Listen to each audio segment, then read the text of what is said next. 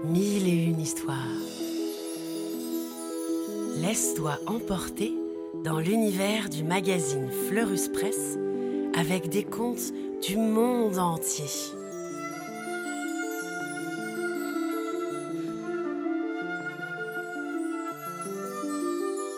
Des histoires pour rêver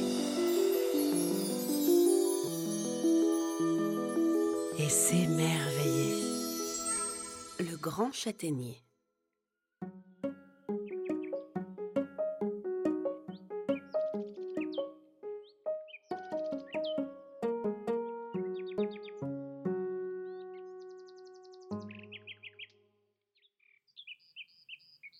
Dans un lointain pays d'Asie, vivaient une femme et sa fille, Anako.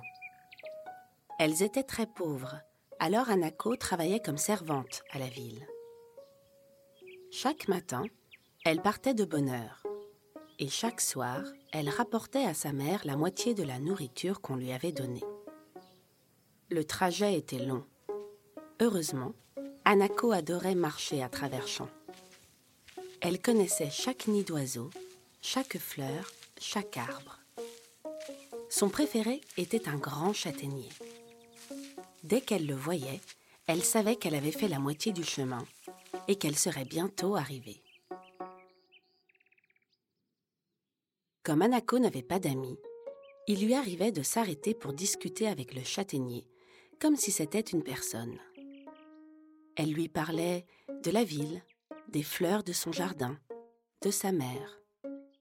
Tout en bavardant, elle lui ôtait ses feuilles mortes et caressait sa vieille écorce.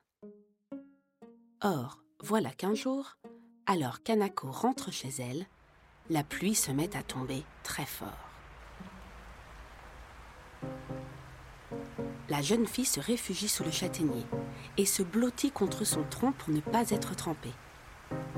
Alors, ô merveille, une voix sort de l'arbre et dit Chère Anako, je vais être obligée de te quitter bientôt, mais je ne t'oublierai jamais, car j'ai passé des moments merveilleux avec toi. Quand le châtaignier se tait, le ciel est redevenu bleu. Très étonnée, Anako se dit J'ai sûrement rêvé. Les arbres ne peuvent pas parler. Elle rit et caresse doucement l'écorce de l'arbre, puis rentre chez elle.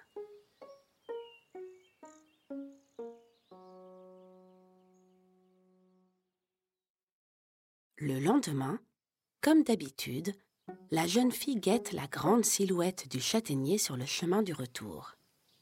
Mais elle ne le voit pas. Elle court, elle court, et découvre qu'à la place de l'arbre, il ne reste plus qu'une grosse souche. Trois bûcherons sont en train de ramasser des branches. Pourquoi avez-vous coupé ce châtaignier? leur crie Anako. Il était si beau. Le prince a besoin de son bois pour fabriquer son nouveau bateau, lui répond un bûcheron. Désolé, petite. Ce soir-là, Anako pleure longtemps. Et les jours suivants, le chemin lui paraît bien triste entre la ville et sa cabane. Les menuisiers du prince se mettent au travail. Dans le tronc du châtaignier, ils coupent des planches solides et les clouent les unes aux autres pour construire le bateau. Au bout de trois mois, le bateau est prêt et on n'attend plus que l'ordre du prince pour le mettre à l'eau. Enfin, le grand jour arrive. Tout le monde est là pour voir le prince donner le signal. Oh, hiss Les ouvriers poussent de toute leur force. Mais ça alors? Le bateau ne bouge pas d'un pouce. Dix, vingt, cent personnes se précipitent pour les aider. Pourtant, ils ont beau pousser, le bateau ne bouge toujours pas. Le prince est furieux. Alors Anako s'approche et lui dit Si vous voulez bien me laisser essayer, je crois que j'arriverai à le pousser. Toi? rit le prince. Voyons, tu ne peux pas être plus forte que cent hommes. Mais Anako insiste. Et elle a l'air si sûre d'elle que le prince finit par accepter. Alors, Anako vient tout près du bateau. Doucement, Elle caresse la coque de bois et chuchote. C'est moi, Anako. N'aie pas peur, mon ami. Je suis là. Et chaque fois que tu devras aller sur l'eau, je viendrai avec toi. Et miracle, le bateau se met en mouvement et glisse doucement vers l'eau. Voyant cela, tout le monde applaudit.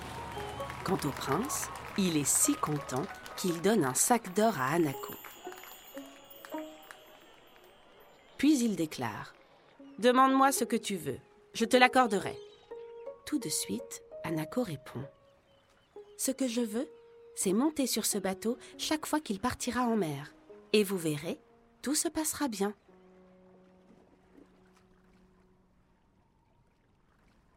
Accordé, dit le prince. Je te nomme capitaine. C'est ainsi qu'Anako et le châtaignier devenu bateau se retrouvèrent, et que la jeune fille fit de merveilleux voyages.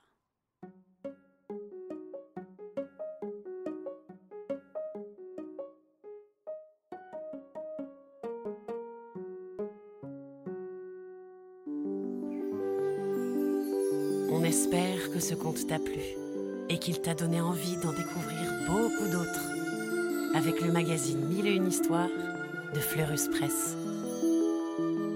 À bientôt!